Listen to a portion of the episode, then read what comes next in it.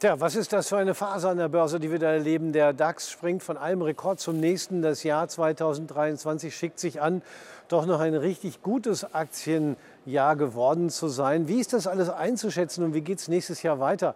Darüber spreche ich heute mit meinen beiden Gästen. Tim Oechsner von Stäubing, herzlich willkommen hier an der Börse und Jörg Scherer von der HSBC. Jörg Scherer, ja, äh, was wir da jetzt im Moment erleben, geht einfach so weiter im nächsten Jahr? Das ist, glaube ich, ein bisschen zu wohlwollend gesehen. Ja, es ist alles andere als alltäglich. Wenn man sich vor Augen führt, Ende Oktober eine Bilderbuch-Rallye gestartet. Wir haben mittlerweile mehr als 2000 äh, DAX-Punkte binnen kürzester Zeit äh, zulegen können. Nur mal so, wenn man auf die letzten Tage blickt, da waren zehn positive Tageskerzen in Folge mit äh, dabei. Das ist jetzt schon ein sehr kräftiger Schluck aus der Pulle ähm, gewesen. Und so ein bisschen hat man den Eindruck, äh, dass der DAX sehr viel vorwegnimmt. Ja, wir sind sehr schnell, sehr stark gestiegen, spiegelt sich auch in dem einen oder anderen technischen Indikator wieder. Und letztmalig war das so ein bisschen im November 2017 der Fall. Ja, die Techniker schauen ja gerne in die Historie, wo waren vergleichbare Situationen. Damals waren wir auch sehr heiß gelaufen. Das ging noch gut bis zum Jahresende. Aber der Jahresauftakt 2018, der war ein bisschen schwieriger, der fiel deutlich holpriger aus. Und auch das erste Quartal 2018 war durchaus ein schwieriges. Vielleicht eine Blaupause für den Jahresauftakt 2024. Tim Oechster, Sie sitzen normalerweise sowieso immer hier. Ihr Arbeitsplatz ist hier beim Börsenmakler Stäubing und Sie bekommen das immer sehr direkt mit. Schreit das, was wir da im Moment erleben, nicht fast schon nach einer Korrektur? Ja, ein bisschen ist es so wie auch eben skizziert. Also der DAX hat natürlich sehr viel vorweggenommen. Auch die letzten sechs Wochen jeweils im Plus abgeschlossen und fast 15 Prozent gemacht seit Oktober und auf Jahresbasis im Prinzip 19 Prozent. Also der DAX hat sehr, sehr viel vorweggenommen. Die Erwartungen sind sehr, sehr hoch an den Markt und wir denken auch, ähm, jetzt äh, kühlt sozusagen die Umsätze auch etwas ab, kurz vor Weihnachten und wir erwarten dann auch eher einen etwas schwierigeren Start ins neue Jahr und ins erste Quartal, während dann in der zweiten Jahreshälfte wahrscheinlich dann doch mit den entsprechenden Zinssenkungsschritten der Notenbanken dann doch wieder auch Schwung in die Kurse kommt. Also insofern auch ein bisschen durchwachsener Start in Aussicht. An den äh, Notenbankenentscheidungen hängt am, am, Ende doch alles. Und äh, so wie Sie auch gerade gesagt haben, ist das der zentrale Punkt, ob jetzt die Anleger in den sogenannten Risk-On, also Risiko oder Risk-Off, kein Risikomodus gehen. Ähm, womit rechnen Sie da? Werden wir da auch ein bisschen Achterbahnfahrt erleben, weil vieles von den Erwartungen über zukünftige Zinssenkungen jetzt schon mit drin ist? Ja, davon gehen wir aus. Also wir gehen auch davon aus, dass die Erwartungen, die jetzt in den letzten Wochen aufgekommen sind und auch zu steigenden Kursen geführt haben, doch etwas zu positiv sind und dass der Markt im Prinzip zu viel erwartet und die Notenbanken im Prinzip dem vielleicht nicht ganz folgen oder etwas moderater rangehen, auch vom Wording her, auf das es ja immer ankommt bei den Pressekonferenzen. Und insofern, dass es da vielleicht etwas zu positiv war die letzten Wochen und dass wir da auch leichte Rücksetzer sehen oder im Prinzip dann einen, verhaltenen Sideline-Start ins neue Jahr. Hm, also ich höre bei Ihnen beiden eine gewisse Zurückhaltung heraus. Ähm, und gleichzeitig auch ein bisschen Überraschung über das, was wir passiert haben. Es sind ja nicht nur die Zinsen, die eine Rolle spielen. Manchmal spielen ja auch Saisonalitäten eine Rolle. Sprich bestimmte Muster aus der Vergangenheit zu bestimmten Zeiten, äh, die überdurchschnittlich häufig wiederkehren. Man weiß zwar nie wann, aber gibt es im Moment auch bestimmte markante Saisonalitäten zu erkennen, Jörg Scherer? Ja, wenn man äh, sich mit einem Jahresausblick äh, beschäftigt, dann sind solche Saisonalitäten, das ist eine Pflichtaufgabe für den technischen Analysten. Und äh, ja, es gibt die beiden bekanntesten Zyklen, einmal Dekadenzyklus auf der einen Seite, also wie hat sich das Viererjahr 2024, ein sogenanntes Viererjahr, typischerweise entwickelt. Da nimmt man den Durchschnitt 1904, 1914, 1924 bis sozusagen 2014. Das versucht man zu projizieren, übertragen auf das kommende Jahr 2024. Das ist die eine Seite der Medaille und die andere Seite der Medaille, das ist der sogenannte US-Präsidentschaftszyklus. Nächstes Jahr ähm, wird schon wieder ein neuer Präsident in den USA gewählt, entsprechend ein Wahljahr. Und äh, das ist äh, sozusagen der, der zweite Zyklus, den wir einfließen lassen. Und es gibt eine Besonderheit im neuen Jahr. Es gibt große Deckungsgleichheiten zwischen Dekaden und Präsidentschaftszyklus. Nämlich das, was wir jetzt eben schon angerissen haben, möglicherweise einen schwierigen Jahresauftakt mit einem zyklischen Tiefpunkt, der irgendwo im Mai ausgeprägt werden könnte und tendenziell einer besser werdenden zweiten Jahreshälfte. Das ist die saisonale Schnittmenge aus den beiden Zyklen, die ich angesprochen habe. Beim Präsidentschaftszyklus kann ich da immer sehr gut nachfolgen, weil natürlich äh, ein amtierender Präsident so wie jetzt Interesse daran hat, dass die Wirtschaft gut läuft. Und es kann natürlich auch Einfluss auf Entscheidungen nehmen, die die Wirtschaft beeinflussen. Beim Dekadenzyklus, wir haben das schon öfter mal besprochen, frage ich trotzdem noch mal immer nach, kann ich nicht wirklich nachvollziehen, dass die vier am Ende der vierstelligen Jahreszahl irgendeine fundamentale Bedeutung hat. Nun sind Sie kein Fundamentalist. Ich frage trotzdem mal nach, wo könnte der Grund liegen? Ja, äh, sehr gerne und das gute Recht nachzufragen. Äh, Präsidentschaftszyklus kann man sehr gut erklären. Der etablierte Präsident möchte im Amt äh, bleiben oder zumindest, wenn es nicht möglich ist, die politische Partei möchte am Ruder bleiben. Vielleicht werden auch mal Wahlgeschenke verteilt. Ich glaube, das ist was, was man fundamental ganz gut erklären kann. Korrekt ist auch, beim Dekadenzyklus wird es etwas schwieriger. Aber nähern wir uns dem Ganzen mal von der psychologischen Seite. Ja, wichtige Markthochpunkte, ja, der Nikkei 1989, 99, 2000, das Platzen der Technologieblase, das Markthoch schlechthin 1929 oder auch Gold 1980. Es ist regelmäßig am Ende der Dekade gewesen. Ja. Äh, oder jetzt noch mal ein bisschen mehr in die Psychologie rein. Warum nehmen wir uns gute Vorsätze in der Silvesternacht vor? Mehr Sport zu treiben, uns gesünder zu ernähren oder auch äh, sonst irgendwelche Dinge, die man sich wünschen könnte vom neuen Jahr. Warum machen wir das nicht am 21.04.? Und das könnte so ein bisschen vielleicht ähm, die psychologische Komponente, warum äh, die Jahre einen Einfluss haben, ähm, darstellen. Ja, alles kann man wahrscheinlich auch nicht erklären, aber es gibt bestimmte Mechanismen, die sich in der Menge dann trotzdem häufiger durchsetzen. Das ist vielleicht ja, und es ist ein Punkt eben diese Deckungsgleichheit im kommenden Jahr.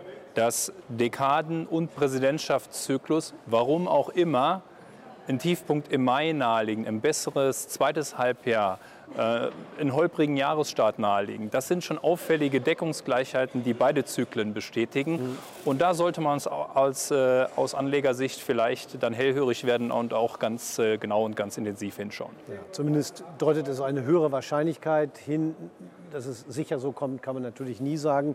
Entscheidend wird natürlich sein, wie stark die Notenbanken die Zinsen senken im äh, nächsten Jahr. Womit, äh, Tim Oechsner, rechnen Sie denn bei Stäubing für die FED und auch für die EZB? Ja, für die US-Notenbank FED rechnen wir eigentlich mit äh, bis zu vier Zinsschritten im nächsten Jahr, beginnend ab Mai.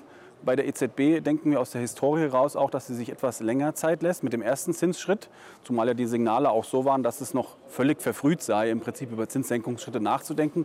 Also wir denken eigentlich so im Juni vielleicht einen Zinsschritt, im September und im Dezember und jeweils 25 Basispunkte, also 75 Basispunkte Zinssenkungspotenzial bei der EZB und äh, bei der FED entsprechend ein volles Prozentpunkt. Mhm. Und interessant ist, dass Sie sagen ab Mai, das würde sich ja ziemlich mit dem Tiefpunkt in der äh, Saisonalität decken, weil genau dann, wenn auch konjunkturell und auch an der Börse vielleicht Probleme auftauchen, ist die Notenbank eher geneigt, die Zinsen dann wirklich zu senken oder findet dann eher den Mut dazu. Wenn wir uns mal innerhalb des Aktienmarktes die verschiedenen Sektoren angucken, Tim Oechsner, gibt es da bestimmte Bereiche, die für Sie im Moment herausstechen? Ja, ich denke auch, dass natürlich mit den jetzt äh, prognostizierten Zinssenkungen im Prinzip also die Big Techs wieder aufblühen werden oder weiter aufblühen werden, dass die Anleger da im Prinzip auch weiter investiert sein sollen. Also die chlorreichen Sieben im Prinzip, ähm, dass es da auch zu überproportionalen guten Performance kommt, äh, trotz dass die Werte im Prinzip sehr, sehr gut gelaufen sind, auch im abgelaufenen Jahr, dass man da eigentlich weiter investiert bleiben sollte und dass wir da auch mit moderat steigenden Kursen weiter ähm, rechnen, weil die Firmen ja entsprechend hoch geleveraged sind und dann entsprechend niedrigeren äh, Zinskosten dann entsprechend weiter ähm, gut performen könnten. Mhm. Wie sieht es mit äh, anderen Branchen aus? Äh, Luxusgüter, äh, Kryptobereich? Ähm, ja, für Luxusgüter, ähm, man sagt ja immer so schön, ein Börsensprichwort, Luxus an der Börse geht immer. Also insofern denke ich, denken wir auch, dass es da jetzt auch vielleicht wieder aufgrund der Saisonalität jetzt auch mit dem Weihnachtsgeschäft, entsprechendes viertes Quartal auch, dass sich da auch wieder gute Umsätze zeigen werden und dass es da auch im, im Luxussegment dann entsprechend positiv ins neue Jahr gestartet wird. Und ähm, ja, das ist eigentlich so ein bisschen die Sektoren, die wir im Moment positiv sehen. Und für Krypto ist es im Prinzip so, dass auch natürlich ein Risk-On-Asset ist. Also wenn Risk-On ist, so wie die letzten äh, sechs Wochen, dass im Prinzip da die Kryptowährungen auch, äh, sage ich mal, steigen. Und entsprechend steht ja auch das Halving an im April. Insofern, also bei Krypto sind wir eigentlich auch äh, relativ moderat positiv, dass es da im Prinzip weitergeht. Und insofern alle Risk-On-Assets im Prinzip jetzt, äh, sage ich mal, vielleicht etwas schwerer ins Jahr starten, aber dann ab April, Mai dann doch auch ins Rollen kommt und langfristig die richtige Tendenz haben. Da sehe ich immer ein Lächeln um äh, die Lippen von Jörg Scherer, Technik wenn Sie April und fundamental sagen. Hand in Hand. Bestens. Die beste aller Welten. Wo, wobei man sagen muss, es ist ja fast schon langweilig, wenn wir sagen Big Tech. Was heißt das nochmal? Die, die glorreichen sieben, Apple, Alphabet, Amazon, Meta, Microsoft, Nvidia, Tesla, die zählt man im Genau. Moment dazu, diese sieben. Ähm, es ist zwar eine langweilige Story, die hat aber immer wieder gut funktioniert. Würden Sie, Jörg Scherer, sagen, dass das dann auch wieder vielleicht erst ab Mai weitergehen kann? Ja, also wir haben zuletzt ein neues äh, Verlaufshoch äh, auch äh, beim Nasdaq 100, wo man sich mal von den sieben Werten ein bisschen löst, sondern und den Mutterindex betrachtet gesehen. Wir sind in Schlagdistanz zum Allzeithoch. Da kann jetzt der technische Analyst nur schwer ähm, besonders negativ werden. Wir haben auch ein Konsolidierungsmuster nach oben aufgelöst. Also erstmal ist äh, der Trend intakt. Ich habe noch eine Statistik dabei, die vielleicht ein bisschen Mut macht. Wir werden ja vermutlich das Kunststück vollziehen, dass wir ein Plus größer 40 Prozent beim Nasdaq realisieren können auf Jahressicht.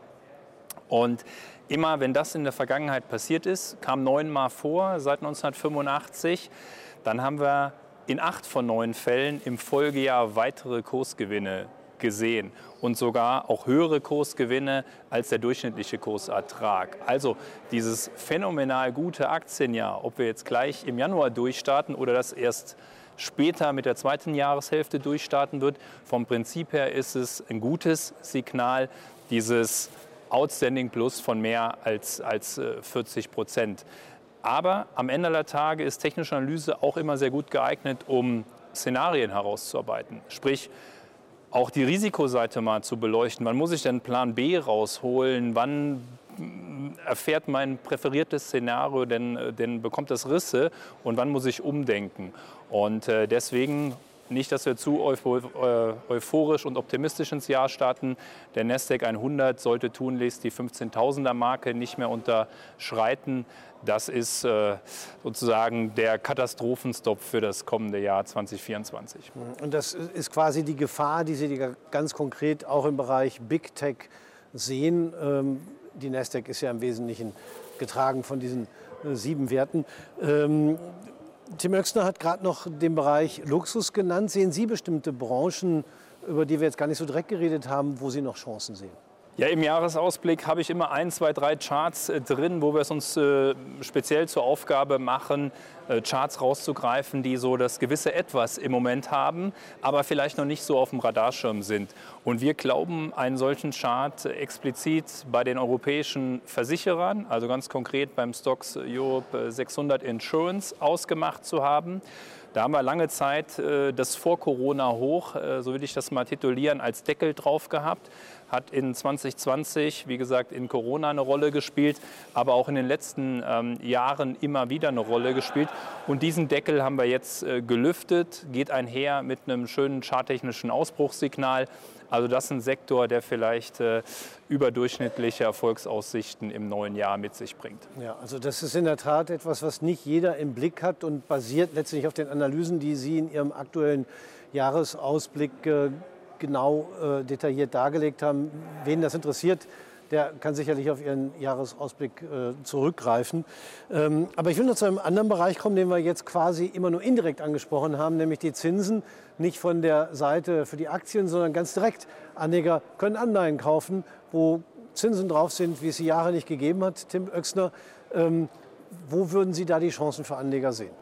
Ja, bei den Zinsen ist es ja so, dass wir im Bundesbereich oder im, US-Treasury-Bereich, äh, also im US-Treasury-Bereich bei 4,20 ungefähr sind, im Bundesbereich auch im 10-Jahres-Bereich 2,20, 2,30 und entsprechend ähm, in kürzeren Bereichen auch bei 2,30 circa im Bundesbereich. Insofern, wir sehen auch hier bei uns Umsätze an der Börse in Anleihen, also voraussichtlich meistens deutsche Namen, also zum Beispiel Conti, SAB, Mercedes, VW, BMW. Also Unternehmensanleihen. Unternehmensanleihen, ja. mit einem gewissen Aufschlag auf die entsprechende Staatsanleihe ja.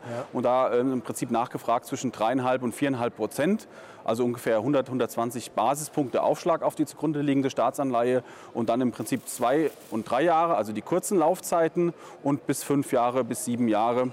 Insofern, da gibt es für sicherlich auch die ein oder andere Chance oder gab es natürlich auch noch bessere Chancen im Oktober, als die Zinsen und die Renditen weltweit am höchsten waren, da auch auf den Anleihemarkt einzusteigen. Im Prinzip zu Diversifikation zum Aktienexposure, dass man sagt, okay, ähm, zwei Drittel Aktien, ein Drittel Anleihen und da gucke ich nach dreieinhalb bis viereinhalb Prozent, äh, meistens am, am, deutschen Markt auch mit einer entsprechenden Mindeststücklung, Tausender Mindeststücklung.